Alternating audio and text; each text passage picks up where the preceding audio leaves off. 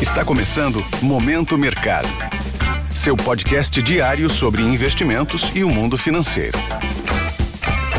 Muito bom dia para você ligado no Momento Mercado. Eu sou Tailão Oliveira e bora para mais um episódio desse podcast que te informa e te atualiza sobre o mercado financeiro. Hoje vou falar sobre o fechamento do dia 17 de março, sexta-feira.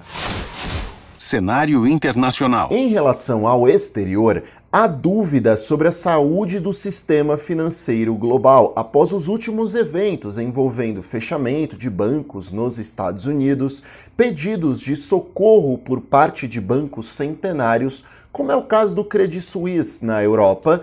Todos esses eventos vêm contribuindo para um ambiente de negócios menos favorável, taxas de juros em redução, pressão de venda para ações do setor bancário e demais ativos de risco sofrendo, como é o caso do petróleo, que o contrato WTI desceu abaixo de 70 dólares, patamar não visto desde outubro de 2021 em relação aos títulos considerados os mais seguros do mundo, os títulos do Tesouro Americano, houve redução da remuneração de forma abrupta, pois com a desconfiança dos agentes nesse ambiente mais turbulento, busca-se um local seguro para colocar o dinheiro, e o nome desse local é Treasuries. Isso ocorre em meio à próxima reunião do Fed, Banco Central Americano, que acontece nesta semana. De forma majoritária, o mercado acredita em alta de 25 pontos base. Mesmo assim, a curva de juros segue fechando por lá.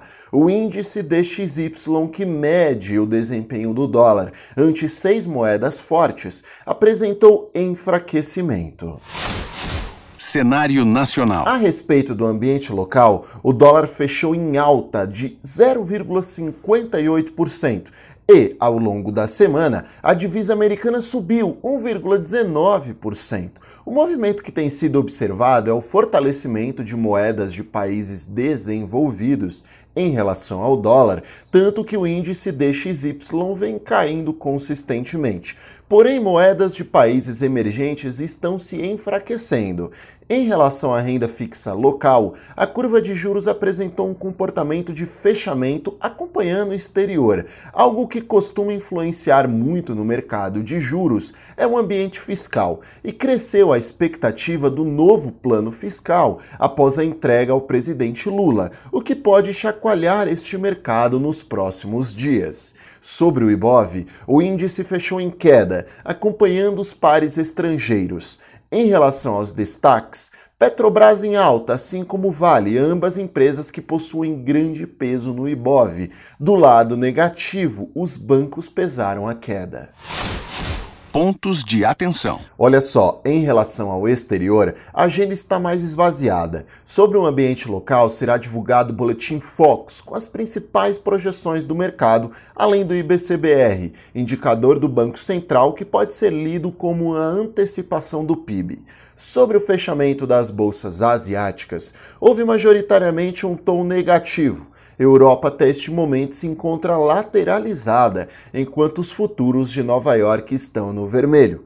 Vale ressaltar ao ouvinte que ao longo deste fim de semana, o grupo suíço UBS adquiriu o Credit Suisse, que vinha passando por dificuldades. Dessa forma, termino mais um Momento Mercado. Desejo a você uma ótima semana. Fui! Esse foi o Momento Mercado com o Bradesco sua fonte diária de novidades sobre cenário e investimentos.